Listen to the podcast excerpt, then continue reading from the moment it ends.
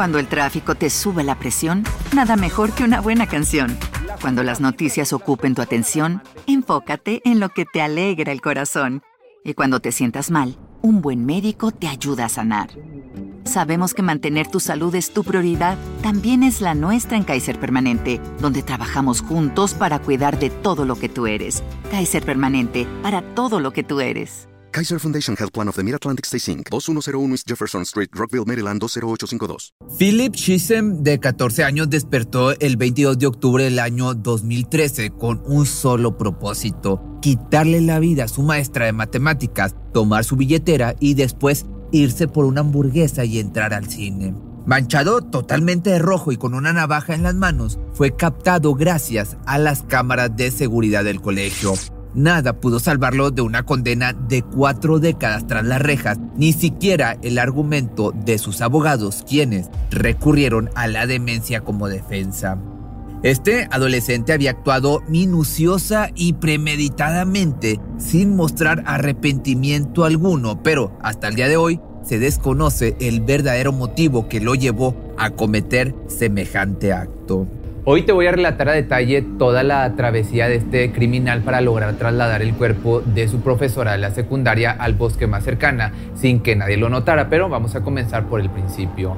Colin Ritzer nació el 13 de mayo del año del 89 en Lawrence, Massachusetts, en Estados Unidos. Creció como parte de una familia cristiana y siendo la hermana mayor de los tres hijos del matrimonio. Desde muy pequeña desarrolló cierto gusto por apoyar a los demás en lo que necesitaran. Se dice que dicha cualidad la adquirió desde los tres años, inspirada por su maestra de preescolar, quien con el tiempo se convirtió en su mayor ejemplo a seguir.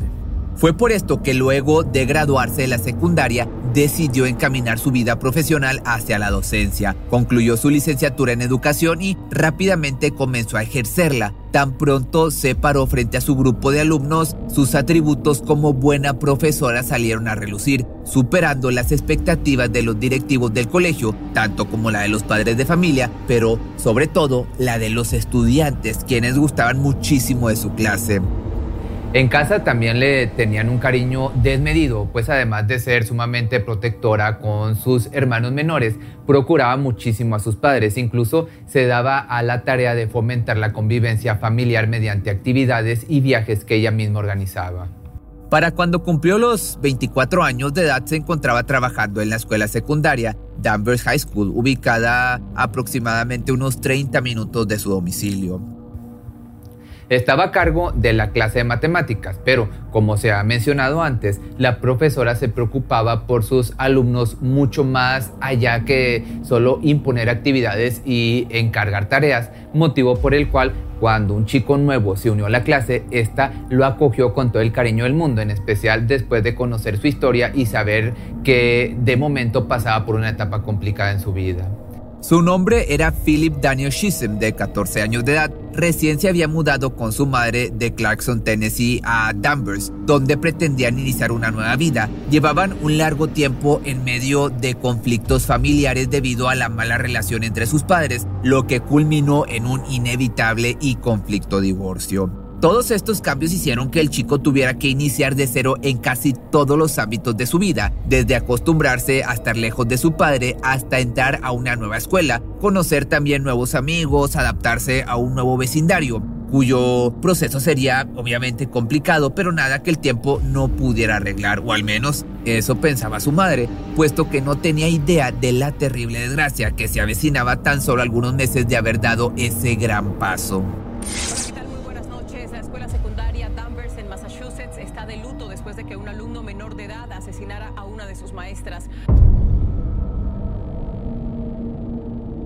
Esta fue la noticia que conmocionó a todos los habitantes. Philip Daniel había pasado de ser un chico nuevo a convertirse en un abusador y en alguien que había arrebatado una vida. Los hechos ocurrieron el 22 de octubre del año 2013. Ese día todo parecía transcurrir con normalidad hasta que concluyeron las clases. Se suponía que Colin debía regresar a casa, pero las horas transcurrieron hasta caer la noche sin noticias de ella. Cuando dieron las 11.20, sus padres se preocuparon a tal grado de decidir acudir a la estación de policía para reportarla como desaparecida. La joven maestra no acostumbraba a irse a algún lado sin avisar, entonces estaban seguros de que algo muy malo le había sucedido y pues tenían razón. A la par, existía otro reporte de desaparición. La madre de Philip había visitado algunas horas antes la estación de policía y se encontraba en la misma situación de búsqueda. Con esta información, lo primero que hicieron las autoridades fue acudir a la escuela secundaria esperando encontrar algún dato que diera indicio del paradero de la maestra y el alumno. Las hipótesis no tardaron en presentarse. ¿Estarán juntos? ¿Les habrá pasado algo? De momento todo era posible y tan pronto llegaron a la institución, las respuestas comenzaron a aparecer. La situación era mucho más grave de lo que se esperaba. Descubrieron alarmantes manchas de manchas rojas en el piso del baño de mujeres, por lo que de inmediato los oficiales solicitaron las imágenes de las cámaras de seguridad ubicadas en los pasillos de la escuela. Lo que vieron en ellas les heló totalmente la piel, parecía una como si fuera una película de terror cuyas escenas pecaban de perturbadoras. Ahí estaba toda la información que necesitaban para saber que en algún lado de la ciudad había un cuerpo sin vida abandonado y un asesino de tan solo 14 años de edad. En el video se aprecia la llegada de la profesora en punto de las 6.53 de la mañana. Se le ve sonriente, lista para comenzar el día en su aula asignada número 209, ubicada en el segundo piso del edificio. Alumnos, profesores, personal de limpieza, todos ellos llevando a cabo sus labores con total normalidad hasta que dan las 2.54 de la tarde, hora en la que se supone todos deben ir a casa. Ese era quizá el plan de la maestra, sin embargo, antes de tomar sus cosas e irse, decidió acudir al sanitario. Justo como se ve en las imágenes, le brinda una sonrisa a alguien y sigue su camino. Casi a la par se puede visualizar a un alumno salir del mismo salón y tomar la misma ruta que Colin, no sin antes asegurarse de que no haya moros en la costa. Tan pronto detecta vacío el pasillo, continúa caminando pero esta vez con la capucha de su sudadera puesta. Se trata nada más y nada menos que de Philip Daniel, el mismo alumno en calidad de desaparecido por el momento. Mientras va sigilosamente tras la mujer, saca un par de guantes y se los pone. Claramente se ve que va con intenciones de hacerle daño, puesto que no tiene ningún tipo de vergüenza o preocupación al entrar al sanitario de mujeres. Pasan 11 minutos en completa incertidumbre. No se ve a ninguno de los dos salir de ahí, pero de pronto aparece una chica que entra y sale sumamente rápido. Se le nota algo perturbada, como si hubiera visto algo que la hubiera impresionado. Entonces apresura su paso y justo detrás de ella se ve salir a Philip, quien ahora lleva en sus manos un bulto de ropa y no hay duda que está manchado de rojo. No se detiene hasta salir de la escuela, pero minutos después regresa sin su sudadera azul. Primeramente se dirige al salón que se mostró en un principio y luego sale de ahí con una sudadera roja sobre su cabeza y todas las pertenencias de la docente. Pareciera que va a dejarlas a algún lado para posteriormente volver con un pasamontañas, el cual se quita casi de inmediato para no levantar sospechas. El joven atraviesa los pasillos de la escuela e incluso se encuentra con un compañero de clase, más lo ignora y sigue su camino. Momentos después finalmente encuentra lo que con tanta desesperación buscaba. Se trata de un contenedor de basura que arrastra hasta el sanitario donde se asume está el cuerpo de la maestra ya sin vida. Pasan alrededor de seis minutos y nuevamente aparece frente a las cámaras. Esta vez lleva el contenedor de basura con mayor dificultad puesto que efectivamente dentro de él van los restos de la mujer. Nadie imagina que ese chico arrastrando un contenedor de basura en realidad va trasladando un cuerpo hacia el bosque más cercano.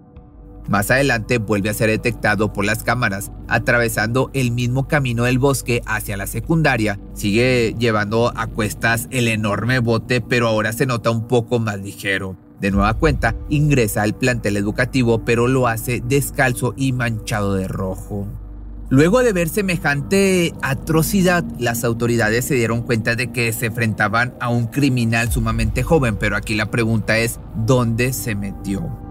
Para la profesora ya era demasiado tarde, lo que ahora importaba era dar con el paradero del criminal para hacer justicia. Entonces la policía puso ojos por todos lados hasta ubicarlo en las calles de Topfield, muy cerca de Danvers. Eran aproximadamente las 2 de la mañana. Fue arrestado en tanto se le detectó en el lugar y naturalmente revisaron todas sus cosas. Entre ellas se encontraban algunas pertenencias de la fallecida, en especial las tarjetas de crédito y la ropa interior. No obstante, lo más perturbador salió a relucir con el hallazgo de una navaja, presuntamente el arma utilizada para cometer esta atrocidad.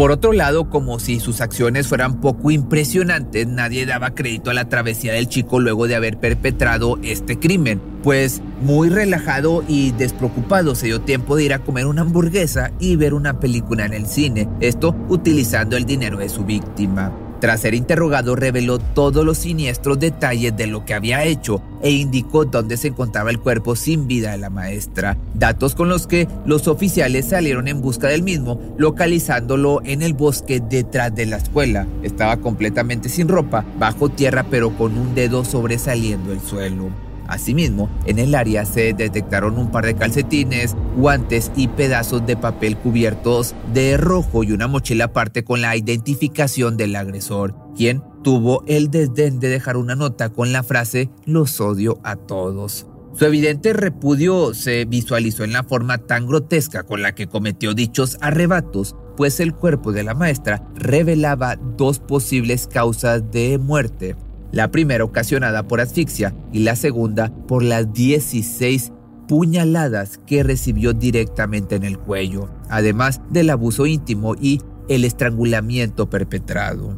Pasaron tres años antes de que el culpable pudiera comenzar con su juicio, tiempo en el que sin titubeo se declaraba como no culpable, pero con todas las evidencias en su contra, era cuestión de tiempo para que todo el peso de la ley cayera sobre sus hombros, aun y cuando hubiera sido menor de edad al momento en que sucedieron los hechos. La familia de la víctima, por otra parte, no dejarían por ningún motivo que se saliera con la suya. Los seres queridos de la recordada maestra, con enorme carisma y talento para enseñar, buscaban a toda costa la justicia y no dudaron en presentar su declaración para lograrlo. Todos estos testimonios sumados a los de los compañeros de clase, pero sobre todo la evidencia captada en cámara, fue suficiente para que el juez lo declarara a cadena perpetua, con posibilidad de libertad condicional al cabo de los 40 años de prisión. Se dice que la maestra le había pedido que se quedara unos minutos más después de clase, con el fin de platicar con él sobre su bajo rendimiento, considerando que llevaba varias semanas comportándose de manera extraña. Su, peor error fue querer ayudar a uno de sus alumnos, que ciertamente no estaba bien de la cabeza.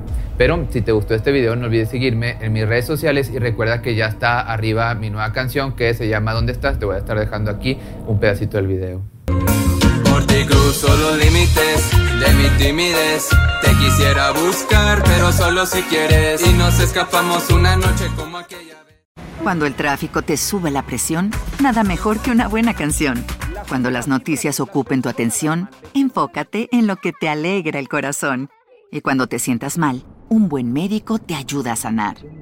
Sabemos que mantener tu salud es tu prioridad, también es la nuestra en Kaiser Permanente, donde trabajamos juntos para cuidar de todo lo que tú eres. Kaiser Permanente, para todo lo que tú eres. Kaiser Foundation Health Plan of the Mid-Atlantic Stay Inc. 2101 East Jefferson Street, Rockville, Maryland 20852. ¿No se merece tu familia lo mejor? Entonces, ¿por qué no los mejores huevos? Ahora, Egglands Best están disponibles en deliciosas opciones. Huevos clásicos, de gallina libre de jaula y orgánicos de Egglands, que ofrecen un sabor más delicioso y fresco de granja que le encantará a tu familia. En comparación con los huevos ordinarios, Egglands Best contiene la mejor nutrición como 6 veces más vitamina D, 10 veces más vitamina E y el doble de omega 3 y B12. Solo Egglands Mejor sabor, mejor nutrición, mejores huevos. Visita egglandsbest.com para más información.